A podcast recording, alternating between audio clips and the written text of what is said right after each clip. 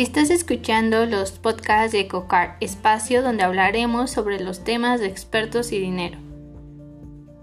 El día de hoy tenemos el tema de seguridad pública en Puebla. En Puebla se vive mucho la delincuencia y no es algo reciente, sino que a lo largo del tiempo ha estado y no se ha podido combatir. Entre los antecedentes más relevantes en Puebla es en el barrio de San Antonio, donde en 1555 el cabildo aprobó que fuera un barrio de indígenas independiente.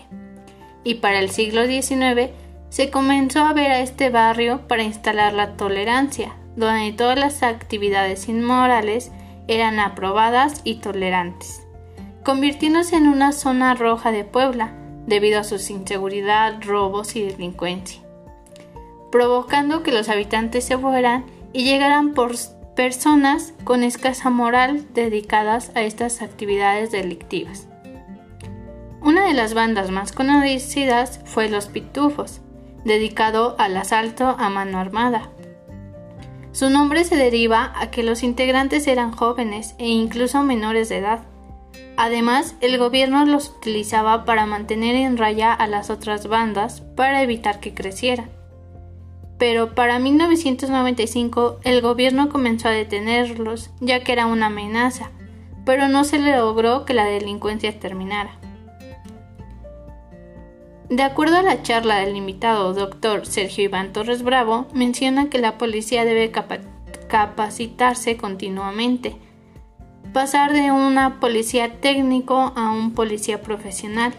De esta manera se obliga a que los policías presenten exámenes y si eran aprobados continuaban. Desafortunadamente no en todos los municipios se ha dado el recurso para dicha capacitación y en algunos se les recortó, pasando esto a segundo plano, provocando que bajaran las prácticas, falta de armamento, uniforme e incluso el sueldo de los policías.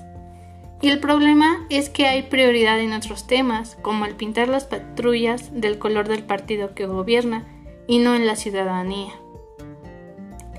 Está claro que tienen que buscar mayores medidas de seguridad para combatir la delincuencia, porque es difícil vivir con esta inseguridad, saber lo peligroso que es salir de tu casa y que tal vez ya no regreses. El gobierno tiene que centrarse más en el tema de la seguridad pública.